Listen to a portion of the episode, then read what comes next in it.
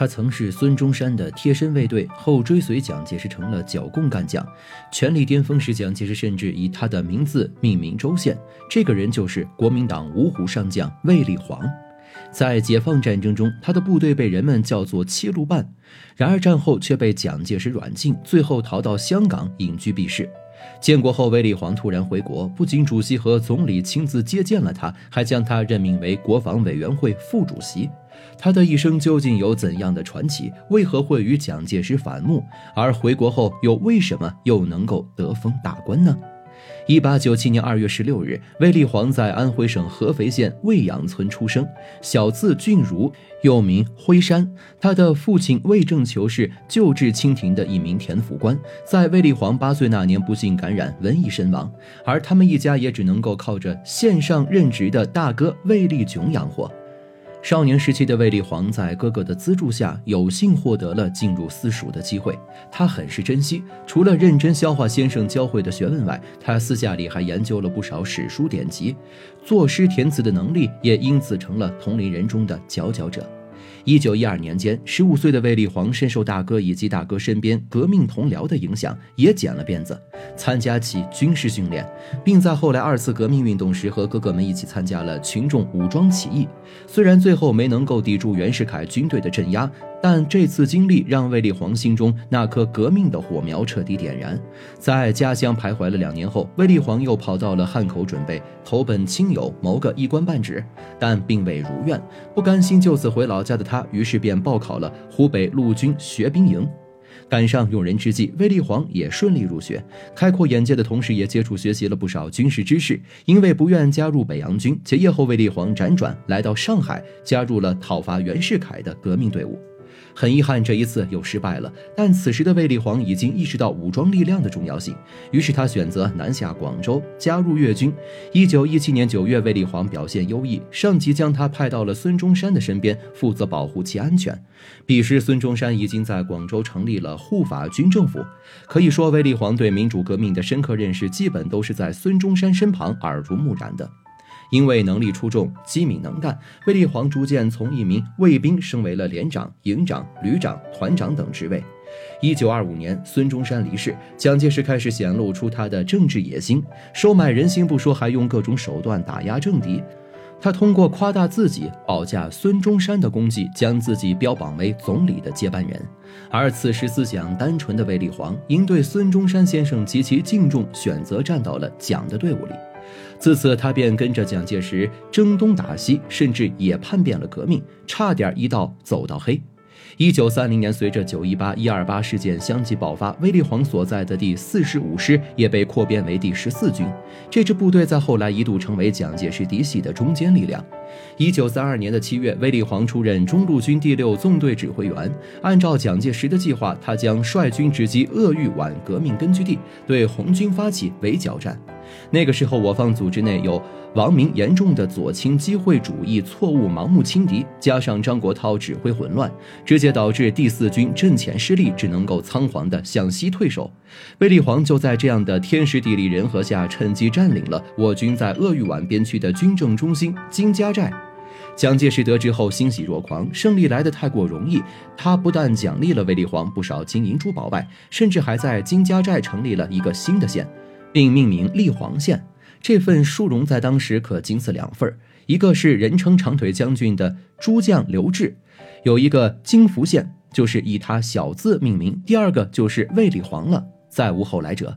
蒋介石此举将卫立煌彻底推到了反共战线，他有功当赏的行为也是做给其他士兵看，重金之下必有勇夫，希望借此激起国民党军的剿共情绪。不得不承认，蒋介石把“锦上添花”这四个字运用的是出神入化。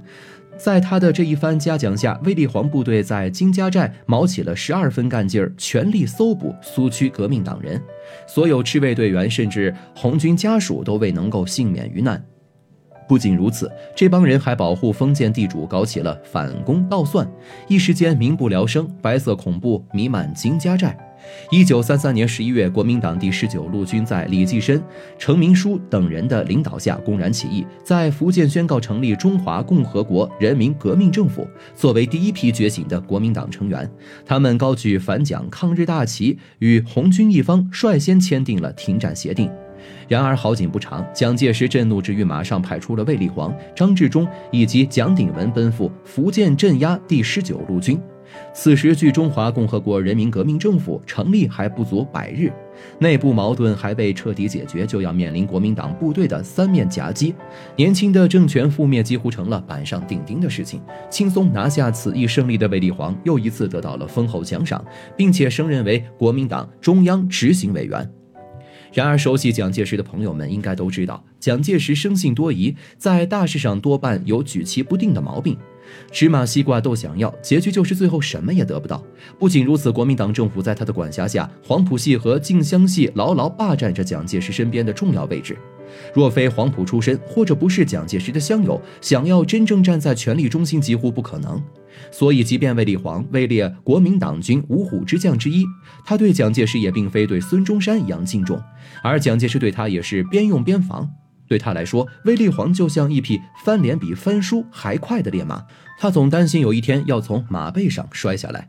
另一边，卫立煌的不满其实也是积年累月攒出来的。有时候仗打赢了，功劳却是别人的。明明他冲在前线，虽然被夸奖，但获益最大的竟然是陈诚、陈仪一流。甚至与自己资历相当的顾祝同，早在一九三零年就当上了江苏省主席，自己却只能够顶着空头衔，空望别人吃肉喝酒。一九四一年底，卫立煌奉命到重庆开会，赶上除夕，蒋介石在家中设宴款待各位将领。但在长年累月不平衡的情绪唆使下，卫立煌当晚失约，放了老蒋的鸽子，让他失去了好大面子。就为这事儿，蒋介石人前人后没少念叨卫立煌，说他目无领袖，狂妄自大。两个人的内心已经越走越远，卫立煌的政治天平也开始动摇。而真正产生质变，是一九三八年四月的延安之行。抗战期间，蒋介石将卫立煌调到山西，除了派他到前线啃硬骨头外，也借着他反共的公开立场牵制八路军。另一边还能够盯梢盘踞在山西的阎锡山，一石三鸟的算盘打得有声有色。然而蒋介石没料到的是，经过平型关大捷、忻口战役后，卫立煌对八路军佩服不已，还见到了周恩来、朱德等人。在他们的影响下，卫立煌将自己的部队改造的机会和八路军一样，还被人们称作七路半。这份转变被蒋介石看到了眼里，心生不快。于是，在战后，蒋介石找了个借口，便卸下了卫立煌的兵权，打发他到欧美考察学习。但随着四七年国民党军在东北连连战败，蒋介石又不得不将正在法国的卫立煌召回队伍，任命他为东北剿总总司令。此时的卫立煌早已是身在曹营心在汉，他联系到组织。表明自己立场，并表示为了推动内战结束，他愿意在自己的能力范围里与中共合作，甚至还要加入中国共产党。卫立煌却是说到做到了，在东北战场上，他常常忽略蒋介石的出兵急电，总是以静待时机的理由安抚将士们，积蓄力量。修整工事，哪怕蒋介石软硬兼施，他也会用沈阳只能固守，共军擅长围城打援，先求自保等种种借口拒绝军命。就拿锦州之围来说，正是因为卫立煌一直故意拖延，援兵用了十三日才抵达战场，导致廖耀湘兵团弹药粮草供应不足，最终全军覆没。若不是卫立煌在解放战争中完美的里应，配合了解放军的战略进攻，蒋介石的战略计划也许不会这么快泡汤。辽沈战役最终以蒋军大败结束，卫立煌逃到南京，却没躲过蒋介石的追击，不久便被软禁起来。此时的卫立煌已经通过这几次战役彻底对蒋介石失望，反之亦然。得知自己的部队被蒋介石拆得七零八落后，卫立煌知道自己的下场也不容乐观，他只能够开始筹划逃往国外。一九四九年初，以李宗仁、白崇禧为首的新桂系势力开始第三次逼迫蒋介石下台。随着蒋介石宣布下野，卫立煌也趁此机会逃出南京，隐居香港。待在香港的卫立煌从没有放弃回国的念头。当新中国成立之际，他怀着激动的心情向毛主席、周总理等人贺电。一九五五年三月，在组织周密的安排下，卫立煌一家终于重新踏上祖国的土地，并得到中共领导人的亲自迎接。回国后，他向全国公开发表了一封告台湾袍泽朋友书。文章言辞犀利，揭露了蒋介石卖国求荣的丑恶嘴脸，强烈指责他背叛了自己敬重的孙中山先生，号召国民党将领回家。这封信在当时引起了海峡两岸的不小轰动，也给其他国民党人回国做出了表率。